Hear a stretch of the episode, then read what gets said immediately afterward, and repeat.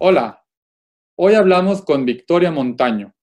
Victoria es una de las muy pocas mujeres que vuelan comercialmente, es una piloto, y no solamente es una piloto, sino que es una piloto de un avión enorme de casi 300 pasajeros que vuela entre continentes, entre América y Europa o entre América y Asia. Hablamos con Victoria sobre lo que significa volar, sobre el papel de la tecnología en volar. A final de cuentas, volar es una de las grandes conquistas de la técnica y de la tecnología de los últimos, digamos, 120 años. Y también sobre la importancia de lo que se llama el factor humano en el volar cómo volar es un trabajo en equipo, algo parecido a lo que vemos en las películas, donde solamente el director se lleva el crédito a veces, pero es un trabajo de muchísimas personas. Lo mismo es volar. Así que los invitamos a escuchar este episodio. Bienvenidos.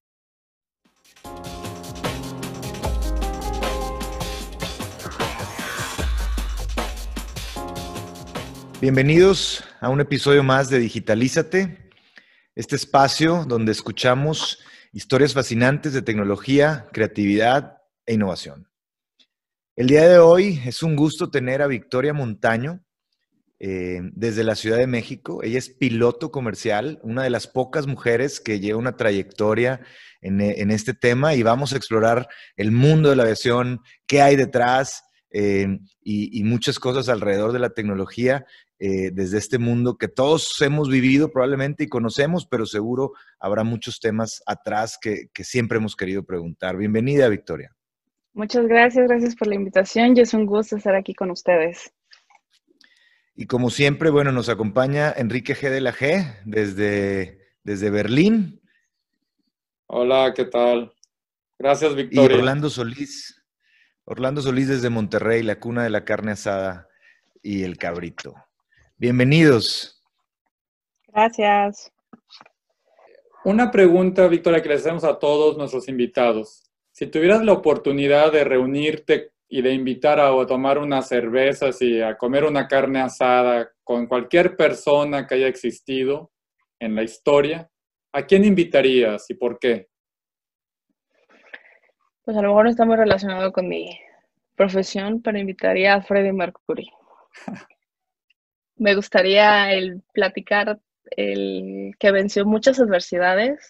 Muchas personas le dijeron no, que no podía tanto físicamente como eh, por los dientes. Todo, sí, que no podía llegar a esos y que al final de cuentas hoy en día lo consideramos un magnífico, lo consideramos un magnífico cantante, un grupo que trascendió y que en lo personal me gusta mucho su música. Entonces, que llegó a tantos rincones del mundo cuando en un principio le dijeron no trabajando, cargando maletas en un aeropuerto y llegó a ser muy grande. Entonces, me gustaría hablar con, con él. Victoria, quería empezar preguntándote por algo que quizá todo el mundo te pregunte, y es que es muy raro encontrar a una persona que no sueñe con volar. Volar es como un sentimiento que todos los seres humanos experimentamos en algún momento de nuestra vida. Es como un sentimiento de libertad. Y tú que te dedicas profesionalmente a volar, ¿qué significa para ti volar? ¿A qué te inspira o a qué te lleva en términos emocionales o en términos mentales? No sé si pudieras contarnos tu perspectiva. Claro, primero que nada creo que es una profesión muy dinámica. Cada vuelo es diferente, cada despegue, aterrizaje, las personas con las que convives. Entonces, la monotonía queda de un lado. Las experiencias que vives son desde eh, felicidad, angustia, todo y estrés. Vives de todo y cada uno es diferente.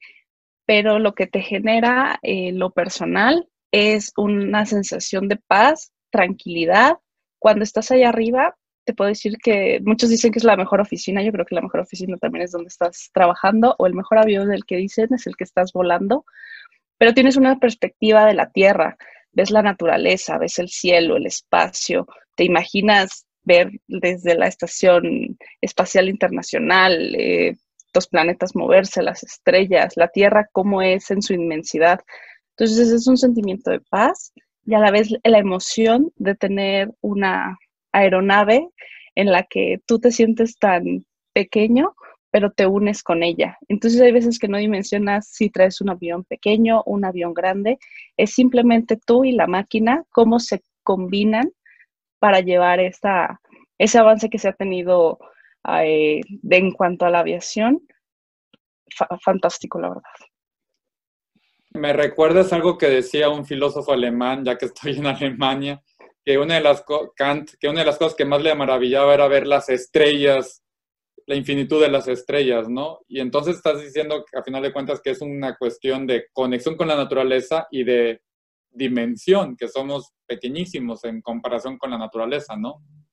Claro, porque aunque uno lo ve, eh, ya sea, no importa el, tamaño del avión, hay veces que no dimensionamos estando en la Tierra, eh, considero, qué tan grande es el mundo en el que vivimos, qué tan maravilloso es. Una vez que estás arriba y logras ver Amazonas, eh, montañas, ves mucha naturaleza, te das cuenta qué tan diminutos y aún así el impacto que tenemos. Y cuando volteas al cielo, eso se expande porque te das cuenta que tú ves estrellas a miles de kilómetros y obviamente pues ves cómo se están moviendo. Tienes una noche o completamente oscura donde puedes apreciar mucho más de lo que puedes apreciar en la Tierra. Tú eres Victoria, ¿cuál es el nombre? ¿Primer oficial o, la, encargada, la jefa al mando de, los vuelos comerciales, verdad? Mira, te platico rapidísimo para los que nos están escuchando. Vamos dos en la cabina, es el, capitán y el primer oficial. La diferencia, obviamente, la mayor autoridad de la aeronave es el capitán, pero cuando desarrollamos el vuelo nos dividimos en piloto volando y no volando. No importa quién de los dos, pero tenemos funciones específicas. Entonces me puede tocar a mí un vuelo ser el piloto volando y desde el despegue, aterrizaje, movimiento del avión y decisiones compartidas caen en mi responsabilidad. Yo soy quien despega y aterriza y ahí nos dividimos por igual la carga de trabajo, cada quien en su área de responsabilidad. Y una vez que estamos en tierra, obviamente, pase lo que pase, el capitán es la mayor autoridad. ¿Qué, para también los que nos escuchan, qué aviones son los que vuelas más frecuentemente en nombre, plazas, para entender? Mira, aquí eh, imagina que no podemos volar todos los aviones, aunque en la eh, línea serían lo mismo y físicamente hablando llevamos las mismas leyes, no podemos volar todos los aviones, volamos un tipo de avión. En este caso yo vuelo el Boeing 787, que es el Dreamliner pero yo no puedo volar otro, aunque me tendrían que dar un curso y una capacitación para el mismo. Entonces yo solamente estoy volando en sus versiones, eso sí, el guion 8 y el guion 9. Entonces otro piloto que tenga una capacidad de un 737 puede volar sus series y ahora que de nuevo está el MAX en los aires, también lo puede volar, pero solo ese tipo de avión. ¿Cuántas plazas tiene este Dreamliner? Tiene 274 es un avión de dos pasillos, se utiliza normalmente para vuelos de largo alcance, son los que se utilizaron si se enteraron que trajeron equipo médico a México, desde China para la distribución, al sur también se voló bastante para la distribución de los mismos equipos médicos, se vuela a Europa con él. Bien, entonces más de 200 personas pues me imagino que es una responsabilidad, ¿no? Las decisiones que toma en vuelo y, aterrizaje y despegue. Oye, eh, creo que por ahí del 5% de los pilotos son mujeres, nada más. ¿Por qué? ¿Por qué piensas que estemos lejos de, pues, hombres, mujeres, tener, tener estos roles? Principalmente creo que eh, hablando de México, no llevamos muchos años inmersos en la aviación y como mujeres menos. Te puedo platicar que la primera licencia de una mujer piloto eh, fue en 1932, entonces eso no lleva tantos años. Y se consideraba como una carrera de hombres, como muchas otras. Entonces, las etiquetas que nos ponen, muchas veces al ir creciendo y aunque tengas esos sueños, se van mermando por la sociedad, que hoy en día ha cambiado. Entonces, aunque el paso ha sido lento, cada vez se ven más mujeres en las escuelas de aviación y por lo tanto incursionando en las aerolíneas. Oye, y ahorita decías del entrenamiento, que pues va por tipo de avión. ¿Cómo, a ver si nos explicas cómo es este entrenamiento y qué hay nuevo en cuanto a tecnología? Porque, por ejemplo, con temas de, realidad virtual, pues hay simuladores que, puedes ir a correr un Fórmula 1 o me imagino que ya en las aerolíneas hay este tipo de tecnologías para el entrenamiento de los pilotos. Y a lo mejor preguntaría, ¿y cómo entrenas el tomar decisiones bajo mucho estrés, no? O sea, ¿qué, ¿qué les dan en ese tema? Porque ahí sí una mala decisión pues puede afectar a la vida de 200 personas. ¿Cómo es este entrenamiento? Pues mira, el entrenamiento la verdad es que ha ido también evolucionando a pasos agigantados en lo que dices de tecnología en los simuladores. O sea, antes se movían en, tres, en dos ejes y eran cajas y eso ha ido avanzando que ahora tienes un avión casi real, el que se mueve en todos sus ejes, el que tiene sonidos, la, parte visual es casi como si vieras la realidad eh, en tu avión. Entonces las decisiones que se toman ahí, te tienes que mentalizar de que estás realmente en el avión. Y las cajas, los simuladores que hoy en día existen, tienen una tecnología impresionante, tienen hidráulicos, tienen muchas herramientas para que tú sientas que cada movimiento que estás haciendo es en realidad o lo más parecido a lo que tú sentirías en el avión. Entonces te envuelves, estás viendo lo que está sucediendo con hasta el que te despide de, del mecánico, estás viendo las pistas, estás viendo otros aviones, estás viendo las nubes, tormentas, y todo eso hace que te envuelvas en el que tú sientas la realidad y de la toma de decisiones en cada escenario. Practicamos lo que nunca se espera en la vida real, que suceda desde paros de motor, fuego de motor, despresurizaciones, que se voló una ventana o desde que se está fugando el aire dentro del avión muy despacio. Muchos escenarios los practicamos y los practicamos para que sepamos que en ese momento lo primero es calma y ver qué se va a hacer. Wow, mm. oye, ahorita que dices eso, pensaría que para muchos directores de empresas puede ser un súper entrenamiento porque pues decides con poca información, bajo presión y tu decisión impacta a lo mejor que la empresa eh, sea viable en el futuro o, desvincularte de, una planta o, cosas así, pero súper, súper interesante. Sí, y siempre es una decisión en equipo. Aquí es lo importante de, de que van dos en la cabina, el que tú a lo mejor estás en una visión de túnel, que es que lo practicamos mucho, para evitar caer en el error humano. Hablamos con la otra persona, ¿qué opinas? No solamente con ellos, con tierra, con la compañía, con los sobrecargos, el envolver a todos para tomar la mejor decisión y, como bien se dice, el impacto que pudiera tener en la aerolínea y en la aviación en general. Oye, son legendarias las pruebas de multitasking, ¿no? Que les piden hacer 6, 7, 8, 9, 10 cosas al mismo tiempo. ¿Es cierto? ¿O son mitos urbanos? ¿O cómo es? Pues sí son más mitos porque a lo largo de la historia también eh, se ha visto que cuando estás en multitasking estás en todo y en nada. Mm. Si bien tu visión es, es diferente a lo que puedes captar, no es al 100%. Y hay situaciones o emergencias en las que necesitas tu concentración al 100%. ¿Qué nos recomiendan? Uno por uno, paso por paso, para que también la otra persona te esté guiando y a lo mejor a ti se te va una cosa, pero la otra persona entra en eso al querer abarcar mucho, a veces abarcamos muy poco. Ya, sí. Leí hace poco el libro Outliers de Malcolm Gladwell. No sé si conozcas el libro, pero... Sí. Ah, qué bueno. Pues uno de los ejemplos que pone es eh, precisamente el de unos accidentes aéreos y él lo utiliza para, bueno, la premisa es que hay una tecnología suficientemente robusta como para que los aviones sean seguros y que cuando hay accidentes muchas veces es por errores humanos y él en concreto analiza el legado cultural, la mentalidad, por así decir, de los pilotos y en este caso la disparidad entre la mentalidad de los pilotos y los de tierra cuando son vuelos internacionales. Bueno, mucho rollo. Es verdad que la tecnología es suficientemente robusta y que la mayoría de los errores en aviación son errores humanos? ¿O qué opinas de esto que dice Malcolm Gladwell? ¿Qué tan importante es esta, este bagaje cultural y esta mentalidad al momento de volar? Yo creo que es sumamente importante y lo que él escribe, creo que está en lo correcto, porque mira, las máquinas hoy en día, la tecnología ha avanzado como lo conocen muchísimo. Se trata de corregir cualquier error mecánicamente hablando en los aviones que se pudiera generar. Hoy en día no tenemos un backup, no tenemos algo de repuesto, tenemos dos. En el 787 a veces son tres sistemas que tenemos y uno falla entre el otro y si ese falla entre el otro y en el otro llega el piloto.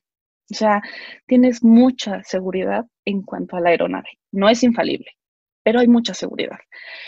Lo que los mayores eh, problemas existen o accidentes, incidentes, se llama el factor humano. Y es algo que se está atacando en las aerolíneas. Es parte esencial, por ejemplo, de nuestro adiestramiento. Lo tenemos cada ocho meses a un año. aerolíneas que son cada seis meses, desde simulador, teoría y algo muy importante, el factor humano. Lo estudiamos desde cómo relacionarte, cómo expresarte. Seguramente han escuchado la distancia de poder, en muchas culturas es sumamente amplia, en el que tú no le puedes decir a tu superior que está mal o sugerirle algo porque él es el que sabe. En otras culturas eso queda muy corto en lo que te da oportunidad de expresarte y de que se pueda corregir algo. Eh, sobre todo en las asiáticas y en otras aerolíneas, como mencionan, eh, eso era muy grande. Y en México también existía, porque los primeros pilotos que empezaron eran pilotos militares. Entonces, tú decirle a alguien que estaba mal o sugerirle que no sabía era fuera de línea. Eso era la distancia. de la jerarquía, ¿no? Exacto. Entonces, en las aerolíneas mexicanas también pasaba, cuando el primer oficial no podía debatir una decisión del capitán Mm. Lo que en nuestros cursos se hace es quitar ya esa mentalidad. El que los dos vamos en la cabina, todos tenemos la misma voz y tienes que decir alto y fuerte si no estás de acuerdo o si hay algún riesgo. En el libro, que espero que la mayoría pueda, tenga oportunidad de leerlo, hablan en, en ese capítulo en específico sobre varios accidentes en el que la comunicación y la cultura influye mucho. ¿Por qué? Porque no le podían decir de una manera firme que estaba equivocado y llevó a accidentes fatales. En las otras, y que menciona uno de Avianca que se quedó sin combustible, fue por la comunicación con Nueva York, que aparte que es un idioma diferente, que te menciono que nuestros procedimientos son en inglés, incluso dentro de la cabina, para evitar eso, para evitar la distancia de, de mando. Mm.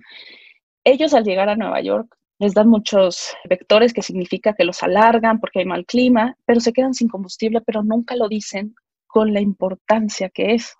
Tú debes de decirlo y te declararte en emergencia. Oye, es una emergencia declararte por falta de combustible. Y ellos tienen la obligación en tierra de inmediatamente aterrizar o buscarte una pista disponible. Creo que hoy en día esa distancia se ha ido mejorando. También que hay eh, aerolíneas que contratan personas de todo el mundo bajando eso, porque todos están por igual. No, si tú contratas solamente de tu región o de tu país o de tu cultura, tiende a pasar eso y a cambiar las cosas es más complicado. Cuando tienes de muchos lugares, de muchas formas de pensar, enriqueces también teniendo procedimientos establecidos. Qué interesante. Y de todas estas opciones que tienes, tanto en los simuladores con esos relámpagos y sonidos de lluvia, etcétera, y lo que tienes ya en la vida real, de todas estas tecnologías, ¿cuál o cuáles son tus favoritas o las que más asombro te causan? Que dices, no puede ser que exista esto ahorita. Mira, la tecnología que se ha puesto en los aviones, desgraciadamente, ha sido a partir de accidentes. Desde el cinturón de seguridad, que tú lo ves tan básico hoy en día, fue un accidente que se salieron las personas donde se dieron cuenta que no eran lo suficientemente regulados. Desde que los aviones han tenido choques con otros porque no se dan cuenta que vienen, eh, también eso se ha desarrollado que se llama un TICAS, que es un Traffic Collision Avoidance System, en el que los aviones se hablan. Entonces, un avión detecta al otro y sabe si está eh, yéndose para arriba, si está yéndose para abajo, te dice y a cuánto se va. Entonces ellos se hablan. Nuestra directriz es, si el avión a mí me dice desciende porque viene otro avión, yo desciendo.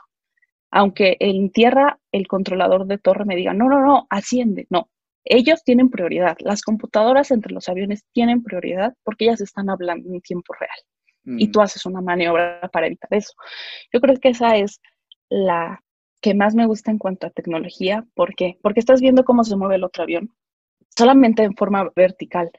Pero bueno, ya es un súper avance. Y hoy en día tienes otra mejora a esa tecnología en el que estás viendo en todos tus niveles de vuelo que son a la altura a las que estás volando, dónde están. Si puedes subir, si puedes bajar, si te vas a chocar con uno, a qué velocidad está yendo. Entonces sigue avanzando para mejorar la seguridad. Todo es en pro de la seguridad. Entonces todas estas tecnologías están día tras día mejorando para hablarse entre los aviones.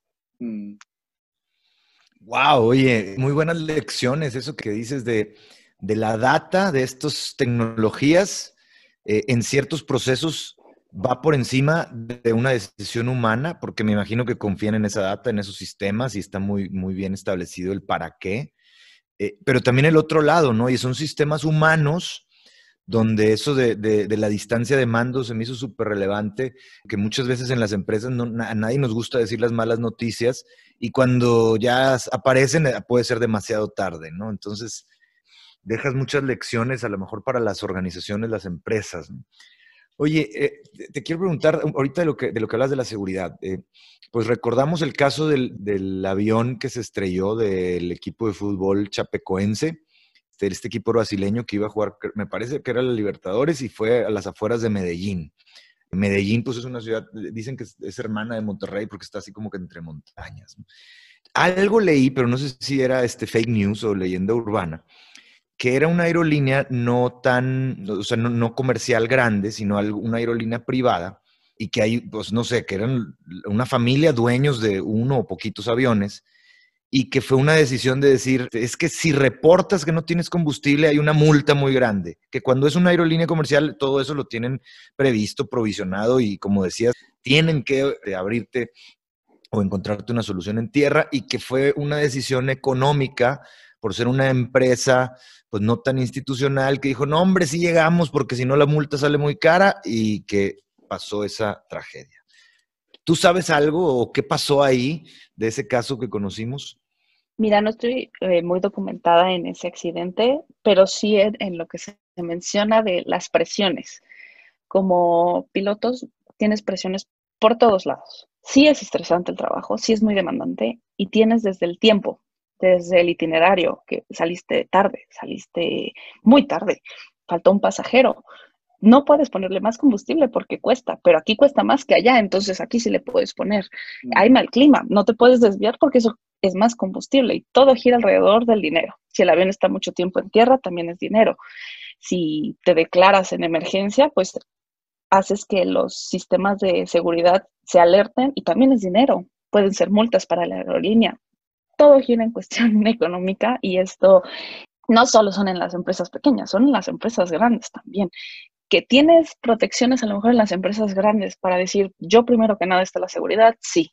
Como piloto lo que también te enseñan es que primero está la seguridad, pero no podemos dejar atrás que también está tu trabajo, tu estabilidad económica y la estabilidad de la empresa en la que estás volando. Muchas veces esas presiones son las que han llevado a los accidentes, al no declarar el bajo combustible, al querer entrar a fuerzas en un aeropuerto donde la visibilidad es nula, pero a fuerza tienen que llegar los jefes, a fuerza tiene que llegar la gente y hacen que no respetes todas las barreras. Se mencionan siete barreras, es como un queso gruyer, le decimos coloquialmente. Si tú esas las vas cruzando, llegas a un accidente, algo fatal. Si atrapas el error, puedes evitarlo pero muchas veces las cuestiones externas son más poderosas que tu decisión de decir hasta aquí llegué. Victoria, ¿qué tan lejos estamos de volar comercialmente con energía solar?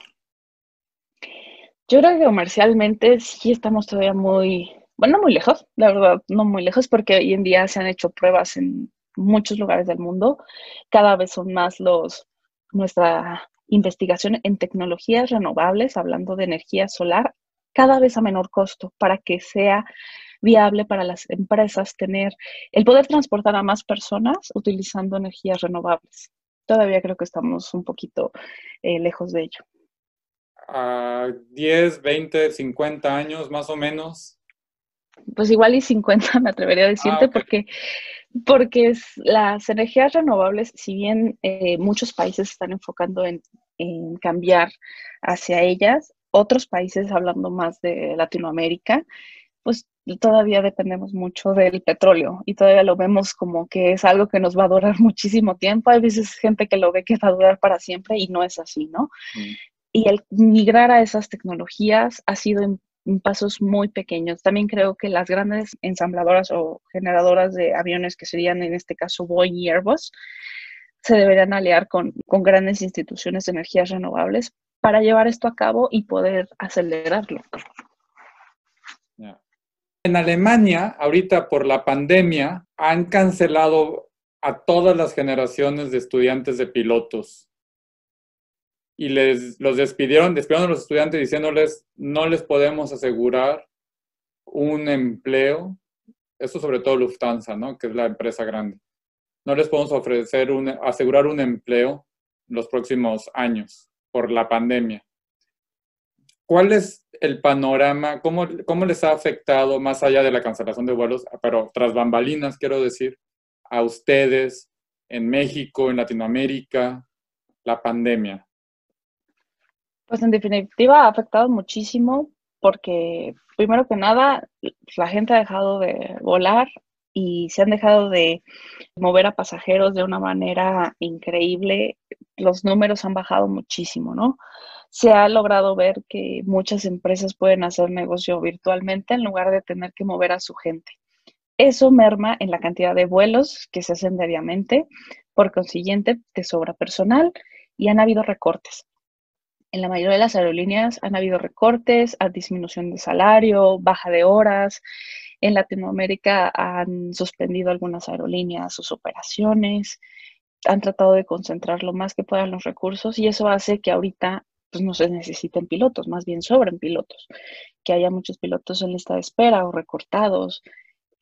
Pero aún así, la aviación es, yo, digo que es como una montaña rusa. De repente eh, están requiriendo 100 pilotos al día y de repente no requieren ninguno en un año y se han visto en las grandes crisis. Han venido las quiebras de las aerolíneas mexicanas, han venido las Torres Gemelas, han venido la influenza y ahorita tenemos el coronavirus.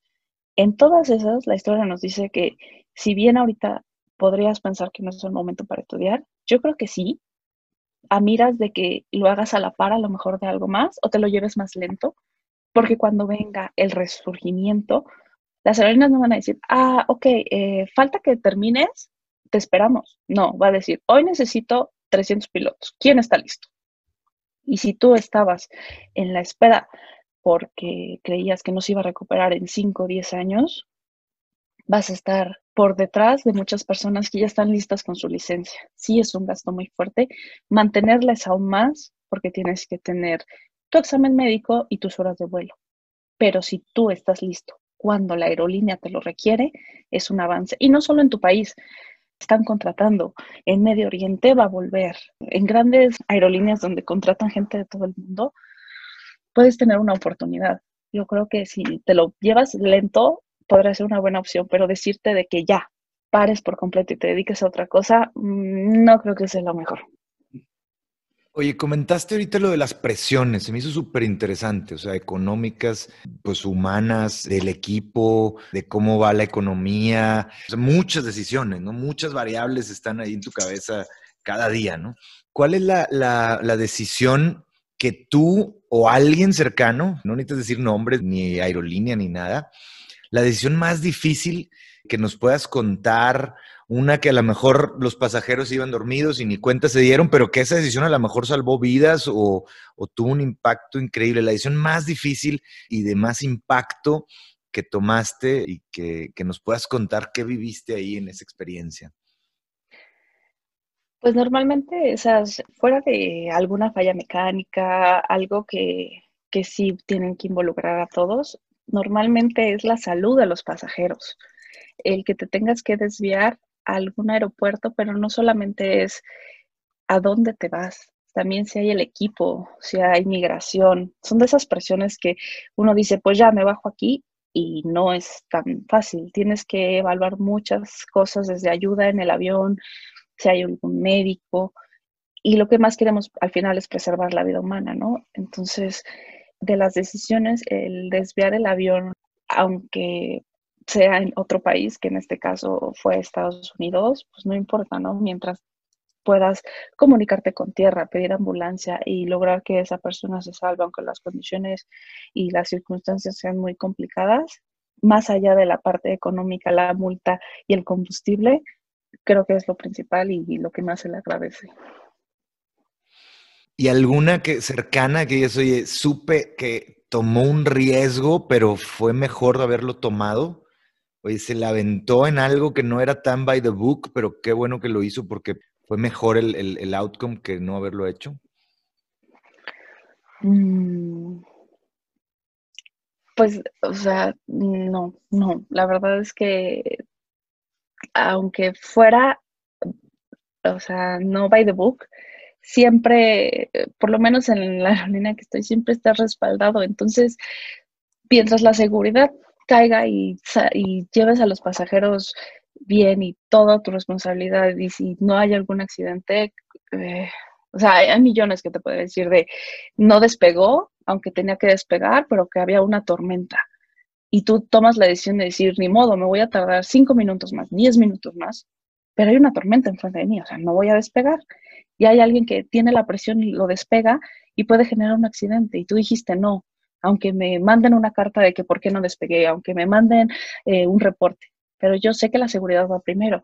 Y al final de cuentas a nosotros nos respaldan eso siempre, es la seguridad, el, tomarte un tiempo fuera y decir, prefiero cinco minutos tarde con la seguridad a los cinco minutos que sale a tiempo y el avión lo rompí o cuando entras en una tormenta ya hay granizo muy grande, lo puedes abollar, se puede romper el cristal del el parabrisas de la cabina, eh, pueden ocurrir muchísimas cosas. Y esos cinco minutos que siempre nos están recordando de tomar tu tiempo fuera son valiosísimas.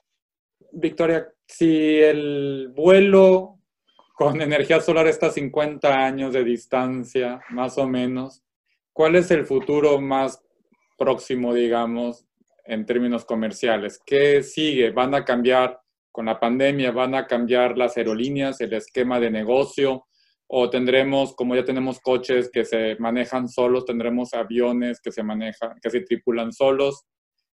¿Por dónde crees que va a ir la industria? Yo creo que sí, han, habido varias pruebas de aviones que se vuelan solos, pero así como el factor humano puede ser un riesgo, también es algo decisivo en la toma de decisiones el, evaluar mm, más aspectos de lo que una computadora puede para tomar una decisión humana, creo que todavía no estamos en el punto en el que se huele solo, ¿no? ¿Por qué? Porque son segundos que tienes para decidir muchas variables que al final de cuentas creo que todavía el piloto va a estar ahí unas décadas, ¿no? Unas décadas más. Que vayan dos también es importante, porque muchos dirían, ay, ¿por qué no va uno, no? Si finalmente haces un trabajo de despegar y aterrizar pero como te comentaba, eh, la toma de decisiones, el compartir, el tener otra visión, el compartir el trabajo, las áreas de responsabilidad, eso es muy importante, de que hayan dos personas ahí adelante. En los vuelos transoceánicos, de hecho, vamos tres, y en Asia a veces vamos cuatro para relevar por los tiempos de vuelo y el rendimiento que requieren de, de los pilotos, ¿no? Entonces, en esa parte de que se vuelen solos, creo que eso sí estamos a lo mejor 40 años, más o menos. En cuanto a futuro de la industria por la pandemia, pues sí, el modelo de negocios creo que va a ser un, un, tema muy importante en las aerolíneas porque se ha visto que los viajes de negocios pues han bajado, ¿no? Porque tenemos las tecnologías como Zoom, como, bueno, como muchas plataformas en las cuales no necesitas estar físicamente para realizar el, el, el trabajo. Entonces, el viaje de negocios tal cual, pues sí, se ha visto mermado y creo que se va a cambiar en cuanto a las aerolíneas o el target de las aerolíneas hacia ese tipo de viajeros. También el que ahora te cobren todo, como se llaman las aerolíneas de bajo costo, desde la maleta, el que hagas el check-in, pues finalmente son costos que se quieren ahorrar. Hemos visto cómo la tecnología en el celular tienes todo y puedes tener tu pase de abordar, puedes eh, seleccionar tu asiento, puedes comprar tu boleto. Entonces, las oficinas de boletos, el que te haga alguien el check-in. Ahora hay las máquinas que sacan hasta tu, etiqueta de equipaje. Tú nada más la depositas. Entonces, cada vez creo que la tecnología ha estado, no te voy a decir sustituyendo sus trabajos, pero haciéndolos eficientes. entonces, muchas aerolíneas tradicionales sí tendrían que migrar o han ido migrando, porque hoy en día, como no hay la cantidad de pasajeros que había antes, han visto que se están yendo o se están inclinando los, los pasajeros o los clientes por aquellas aerolíneas en las que cobren menos, sin dejar atrás, te voy a decir, la seguridad y los adiestramientos de los pilotos, pero sí en el que si puedes ahorrarte por cualquier otra cosa, lo, lo van a hacer. Entonces es buscar un enfoque diferente, cómo poder atraerlos, cómo poder hacer que tu negocio sea más atractivo que aquella aerolínea de bajo costo en la que si bien te ofrece un precio muy bajo, cada cosa que tú adquieres le va sumando, que al final es casi equiparable con la de la otra aerolínea que ni siquiera habías considerado por pensar que son precios más altos. Oye, ¿y qué tan, pues ya ves que con todos los drones y, lo que se está avanzando en, este tipo de, pues de tecnologías, qué tan lejos estaremos o cómo ves el tema de democratizar volar? Es decir, dos, tres drones amarrados aquí o en algún... Sé que hay unos este, helicópteros personales más chiquitos que en algunas... Alguien me decía que vivía en Estados Unidos y que, y que podía aprender solo y lo tenía ahí en su, en su garage. O sea, ¿qué tanto en próximos años podemos ver este tipo de vehículos? O sea, ya el que alguien pueda comprar un tipo de helicóptero chiquito o dron grande este, y empezar a, a, a, volar pequeños tramos. ¿Qué sabes de esto? ¿Cómo lo ves? Pues mira, cuando empezaron los, los drones, pues como que estaba cero regulado, entonces cualquiera podía comprar uno y podía volarlo. Y a final de cuentas, eh, conforme han ido avanzando, pues han volado más alto por más tiempo, han mejorado las baterías, han mejorado las hélices, han mejorado muchas cosas.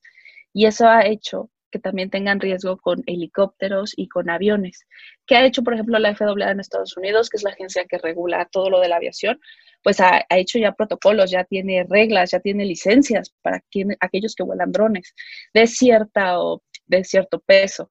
Entonces yo creo que eso es un buen camino. ¿Por qué? Porque si ya hay una regulación, poco a poco, conforme se vayan haciendo mejores y más grandes, que sí se pueda dar para uso personal, pues va a dar eh, pie a que más empresas puedan generar drones más grandes de uso personal que ya estén regulados y que puedas utilizarlo sin necesidad de, no sé, utilizar otras cosas. Ya hay paqueterías que están utilizando o quieren utilizar drones para entregar paquetes.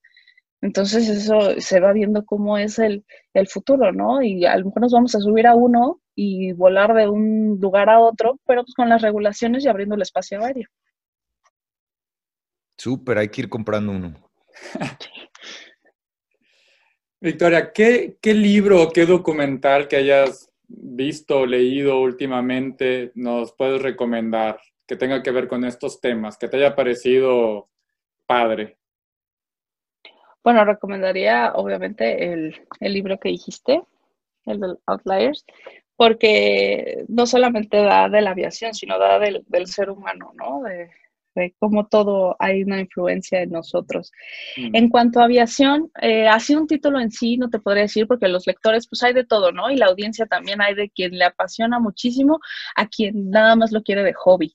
Yo lo que diría es que estén muy atentos a las páginas tanto de Boeing, Airbus, los avances ahora que Boeing tiene un, eh, un programa de, de espacial, eh, SpaceX, todo lo que se está haciendo para que vayan viendo cómo vamos avanzando, no solamente en la aviación, sino en la tecnología, en, buscar otros horizontes, el espacio, y que lo que les apasione lo sigan buscando.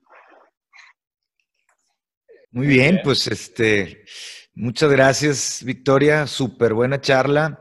Creo que nos dimos cuenta en esta charla que la aviación es cosa seria y, muchas gracias, eh, Victoria, por este tiempo, este, esta charla, tu preparación, tus experiencias, lo que has leído, lo que has vivido, creo que va a, dar, va a dejar mucho en este episodio.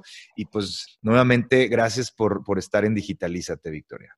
Muchísimas gracias. Y sí, que se lleven eso, que si bien es increíble, es excitante, maravilloso, no deja de ser un trabajo serio, una profesión que se tiene que respetar y desde ponerse el uniforme y desde estar en el aeropuerto y volar el avión, todo merece su debido respeto, su educación y no y siempre estamos estudiando, aunque digan, "Ay, solamente vuelan aviones", la preparación que llevamos es día a día eh, muy importante.